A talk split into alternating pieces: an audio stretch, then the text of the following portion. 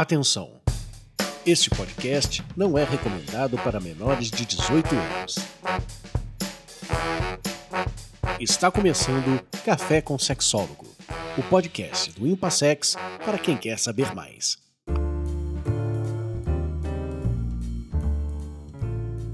Olá, eu sou Oswaldo Rodrigues, eu sou psicólogo, psicoterapeuta sexual e de casais do Instituto Paulista de Sexualidade, o Impassex. Você que segue o Impassex e segue nossas mensagens e nossas atividades, sabe que sempre vou trazer alguns assuntos e discussões de importância para as pessoas, para os casais, para uma vida sexual, para uma vida de casal satisfatória. Hoje eu trago um tema que preocupa muitas pessoas e, em verdade, muitas vezes precisa ser traduzido ou colocado de uma maneira mais clara para que as pessoas possam se localizar com relação a esta ideia. Uma mulher pode ter papéis diferentes numa cultura, e a nossa cultura ocidental, a partir da Europa, traz uma ideia de que as mulheres ou são santas ou são putas.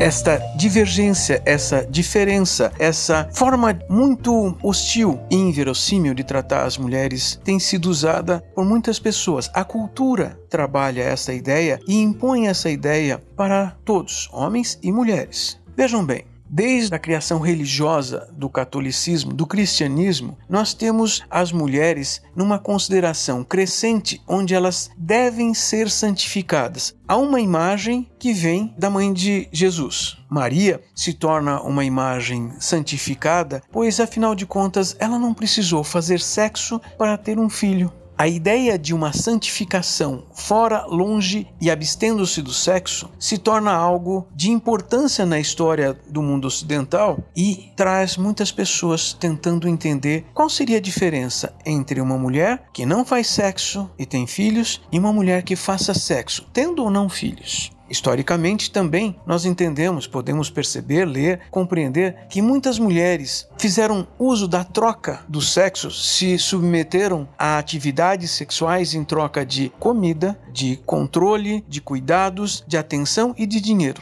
Muitas vezes a troca foi de uma forma bastante adequada ou racional dentro de uma cultura. Em outros momentos, essa troca foi imposta por abuso, por imposição, por um mecanismo de destruição. No entanto, a mulher santificada não passaria por isso, afinal, ela não fez sexo.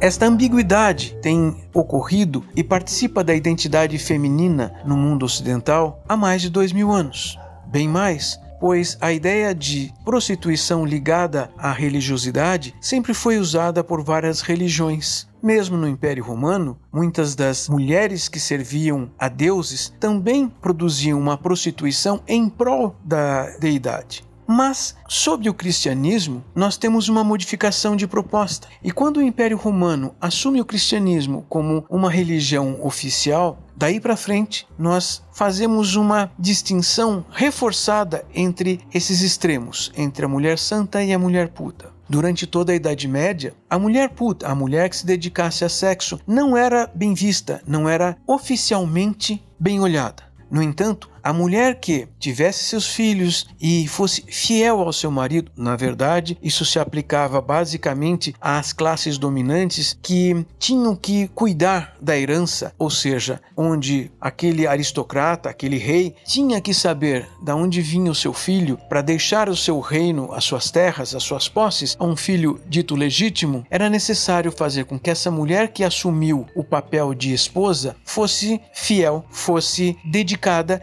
e e não se deixasse levar por impulsos, por necessidades sexuais, por desejos sexuais. Isso acontece por um milênio até que então, a partir da Idade Moderna, nós temos uma reconfiguração mais firme que sai da aristocracia e passa toda a classe operária, todo o proletariado, assume a ideia de que devemos ser semelhantes aos aristocratas. Então, se institui na Europa o casamento oficializado para todas as classes sociais, uma obrigação de casamento não apenas para ter filhos, mas para defender a ideia de uma família.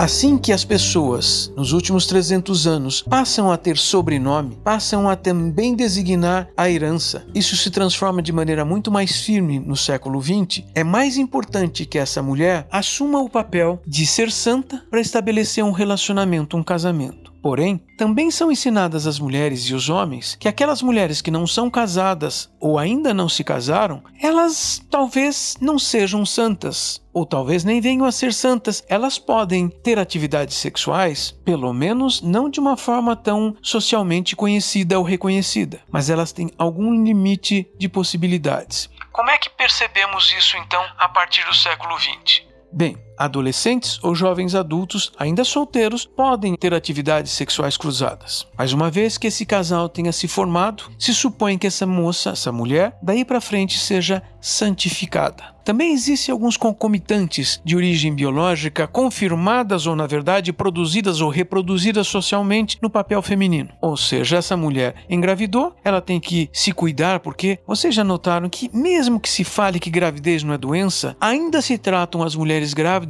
numa condição como se estivessem doentes não pode fazer isso, não pode fazer aquilo. Ela tem vontade de comer não sei das quantas, temos que sair correndo buscando porque ela não pode passar vontade ela é, de um lado, mimada em troca de uma limitação de comportamentos. E isso implica em limitação de comportamentos sexuais.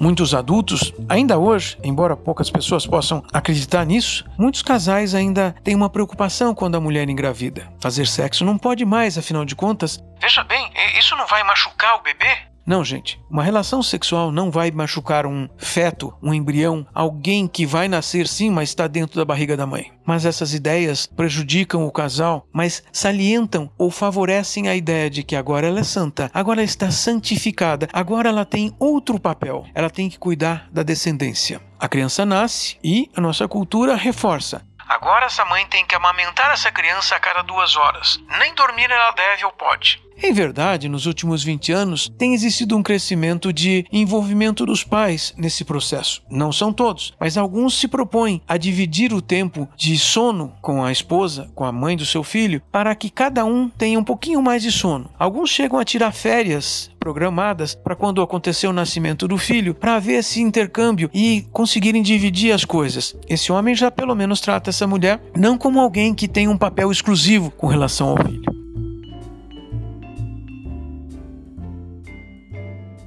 Porém, algumas mulheres assumem esse papel de uma maneira muito drástica. Algumas afirmam e dizem: Não, mas eu tenho que amamentar meu filho por pelo menos seis meses. E podem passar um ano, dois anos amamentando. Mas ela deve amamentar? Algumas amamentam por crença não discutida, não racional. Outras amamentam por perceber que crianças amamentadas durante mais meses vão desenvolver mais anticorpos contra doenças, vão ser, vão ter habilidades. Outras porque o leite da mãe traz substâncias necessárias e importantes. Algumas outras mulheres simplesmente amamentam porque talvez não queiram mais sexo, porque elas também assumiram aquele mesmo papel que nós estamos discutindo, onde ela percebeu-se que daí para frente ela não é mais uma mulher sexualizada como era antes.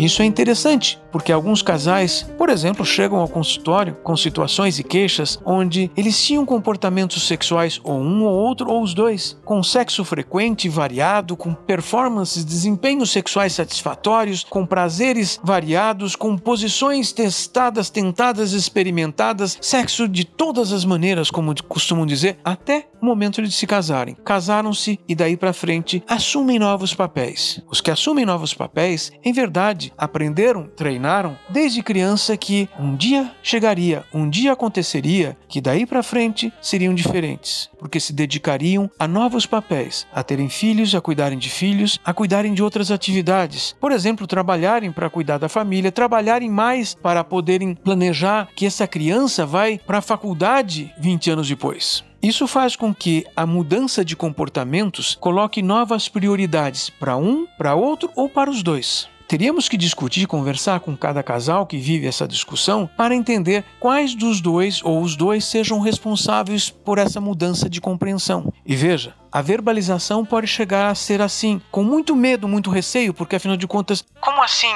a mulher dos meus filhos vai fazer sexo? Sexo é uma coisa mundana ou passam a ter um sexo restrito, diminuído em termos de tempo, diminuído em termos de atividades e de prazeres possíveis, diminuído em termos de uso de fantasias ou ideias ou imaginações, e com o tempo restante do dia dedicado à produção social, ao trabalho e a cuidados da família, cuidado dos filhos, cuidado da casa e um afastamento grande afetivo, além, claro, o sexual.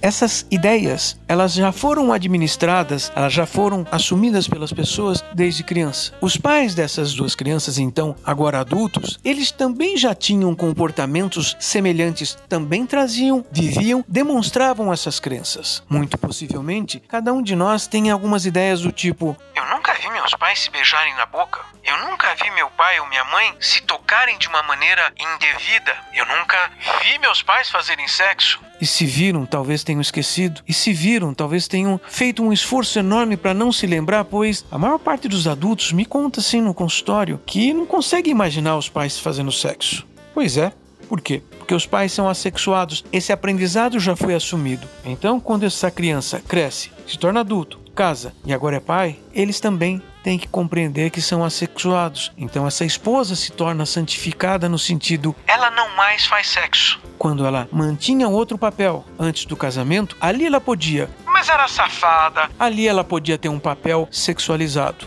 Pois é, tanto em homens quanto mulheres, os papéis sociais são assumidos desde a infância. Esses papéis sexuais, esses papéis de vida, são como crenças, ideias, regras que seguimos e não sabemos de onde vêm. Podemos mudar? Apostem que sim, teremos que fazer esforços. O esforço pode ser feito através de um processo de psicoterapia, através das sessões de terapia semanais, junto com um terapeuta, um psicólogo formado que sabe como conduzir as coisas de maneira ética. Nós podemos desenvolver novas maneiras de encarar o mundo e de encarar as outras pessoas, de termos novas regras para seguir e assim vivermos sexualmente mais tranquilos e felizes.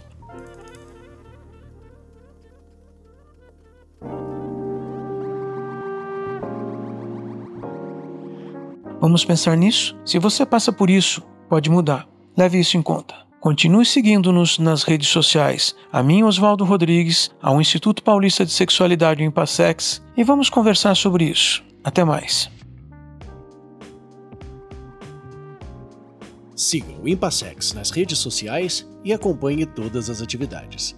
Acesse impassex.com.br para saber mais.